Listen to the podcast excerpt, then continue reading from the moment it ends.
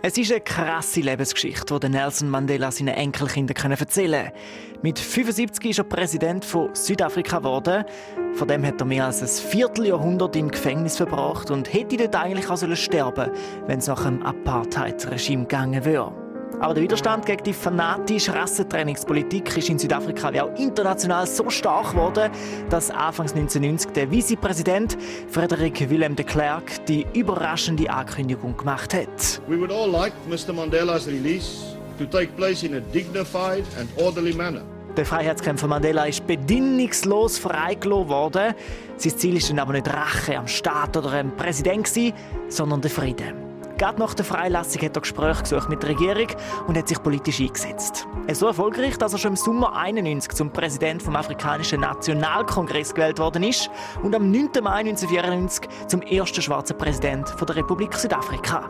Das SRF hat dort mal berichtet.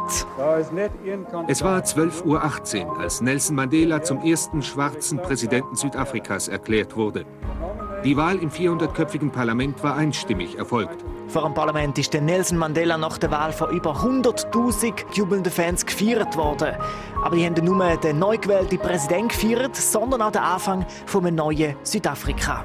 Ein Tag, wo alles verändern wird, hat Nelson Mandela gesagt. The names of those die Namen jener, die auf Robin Island eingekerkert waren, sind ein Spiegel des Widerstands. Wenn dies heute die Wende zur großen Hoffnung ist, dann haben wir es dem Geist jener Demokraten und Widerstandskämpfer zu verdanken, die über 300 Jahre Widerstand geleistet haben. Ein Tag später ist Nelson Mandela auch schon in sein Amt getreten. Am 10. Mai, genau heute vor 27 Jahren. Und seitdem weht ein anderer Wind in Südafrika.